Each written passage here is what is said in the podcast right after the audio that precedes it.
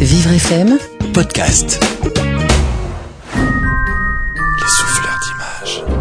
Une belle histoire aujourd'hui. Comment imaginer qu'un sculpteur si génial que Rodin lui ait demandé de former Matisse, Mayol ou Giacometti était aussi un peintre méconnu Antoine Bourdelle est cet artiste-là.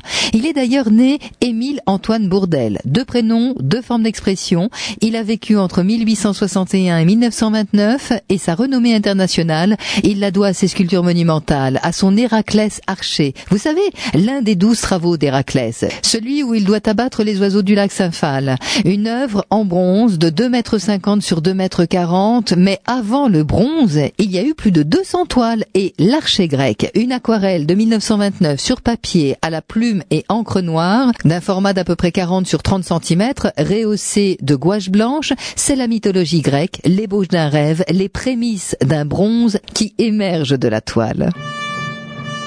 Face à nous, un dessin présentant l'esquisse du bronze Héraclès archer, soit un homme qui tire à l'arc une de ses œuvres majeures. Un arc est une arme formée d'une verge de bois ou de métal que l'on courbe au moyen d'une corde tendue avec effort et servant à lancer des flèches. Tout objet qui a cette forme, toute forme, toute ligne qui rappelle un arc, style arc d'un sourcil. Le dessin donc présente un homme de style grec, époque mythologie, musclé, nu. Il est sur son genou droit, posé sur un socle, ici un socle dessiné. Sur la tranche de ce piédestal est écrit Deuxième Héraclès archer en lettres majuscules. Centré, le tireur ajuste sa flèche vers la droite du rectangle que constitue le dessin. Il a le bras droit replié sur lui-même à hauteur des oreilles, attirant de la main vers lui le fil de l'arc, retenant la base de la flèche entre ses doigts. De son bras gauche, dans la ligne tracée dans l'espace par la flèche, il repousse de sa main vers l'avant le corps de l'arc. La jambe gauche s'avance vers l'avant, le buste est penché vers l'arrière pour contrebalancer l'effort, stabiliser le corps, assurer le tir à la hauteur de l'arrière du pied droit replié sur lui-même pour prendre la force du tir, une main qui tient le bout de la flèche pointée vers le talon justement, et sous cette main est écrit, plume de la flèche sous le poignet derrière la main, le visage ainsi ne serait pas caché. Clairement présentée comme une ébauche, une esquisse, un croquis, cette œuvre est annotée à divers endroits. Archer grec, tout de suite au-dessus dans un carré jaune sur lequel est écrit Dablé Magnésie.